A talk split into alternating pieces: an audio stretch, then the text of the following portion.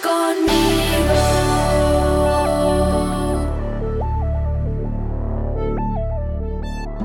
En la prisión. José era muy bien parecido y causaba buena impresión.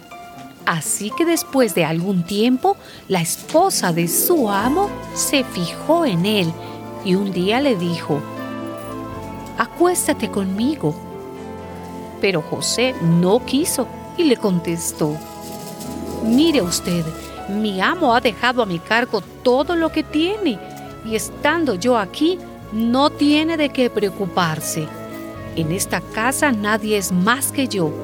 Mi amo no me ha negado nada, sino solo a usted, pues es su esposa. Así que, ¿cómo podría yo hacer algo tan malo y pecar contra Dios?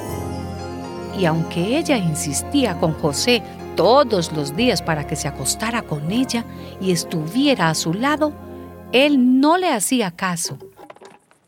Pero un día, José entró en la casa para hacer su trabajo y como no había nadie allí, ella lo agarró de la ropa y le dijo, Acuéstate conmigo. Pero él salió corriendo y dejó su ropa en las manos de ella. Cuando ella vio que al salir le había dejado la ropa en sus manos, llamó a los siervos de la casa y les dijo, miren, mi esposo nos trajo un hebreo que ahora se burla de nosotros. Entró a verme y quería acostarse conmigo, pero yo grité muy fuerte y cuando me oyó gritar con todas mis fuerzas, salió corriendo y hasta dejó aquí su ropa.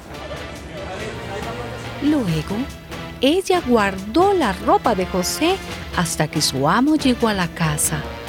Entonces le contó lo mismo.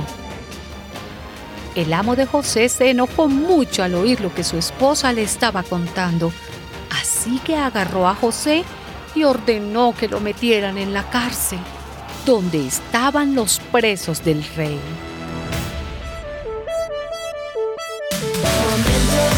Jamás